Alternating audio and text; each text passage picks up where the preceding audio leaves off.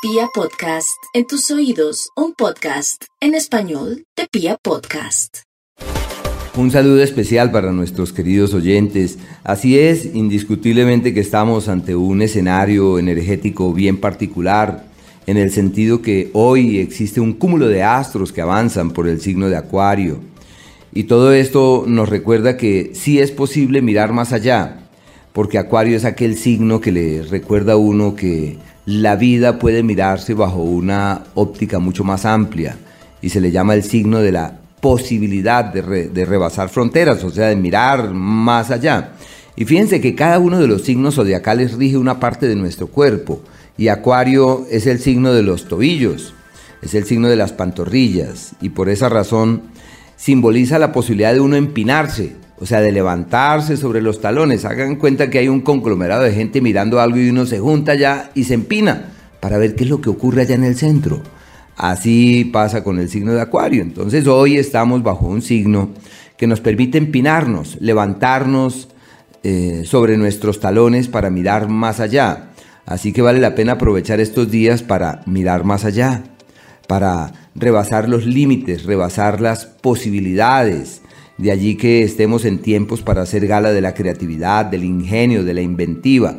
Y no olvidar que estamos ante un tiempo en el que Júpiter, el Sol, Mercurio eh, y Venus fundamentalmente están entrecruzados, forman un lazo muy poderoso, por eso son los días en donde el sello de la abundancia y la prosperidad se evidencia en los hechos, así que tenemos que entrar en la onda de todo aquello que simboliza el progreso, la prosperidad, sino que la gente piensa que la prosperidad solamente es hacer plata.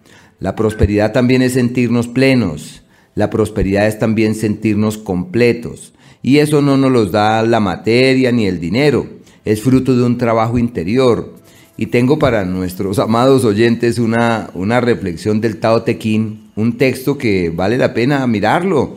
Y eso en internet lo pueden observar. Y dice, y dice lo siguiente, dice, alabanzas y culpas causan ansiedad.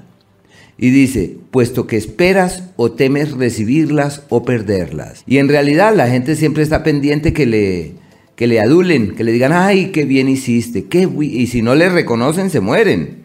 Y si de pronto reconocen a Mengano y no lo reconocen a él, pues eso es gravísimo. Y, menciona, alabanzas y culpas son la fuente de todos los problemas, porque si recibe alabanzas, si esperas recibir alabanzas o temes recibirlas o perderlas, ahí se generan todos los problemas humanos, así que hay que tratar de estar por encima de esas cosas. Bueno, de estos días quería básicamente mencionarles que el próximo jueves estamos de luna nueva. Así que por ahora la luna pierde su vida, o sea, pierde la energía porque la luna está declinando. Y al declinar es como cuando ya cierra uno el negocio y termina las cosas, pero mientras que lo cierra establece las bases para la apertura que puede tener al día siguiente. A partir del día jueves y sobre todo desde el día viernes, y especialmente desde el sábado, todo estará de nuestro lado para empezar desde ceros, con nuevos bríos, con nueva energía, porque absolutamente todo estará de nuestro lado. Así que les deseo lo mejor en ese proceso de resurrección de la luna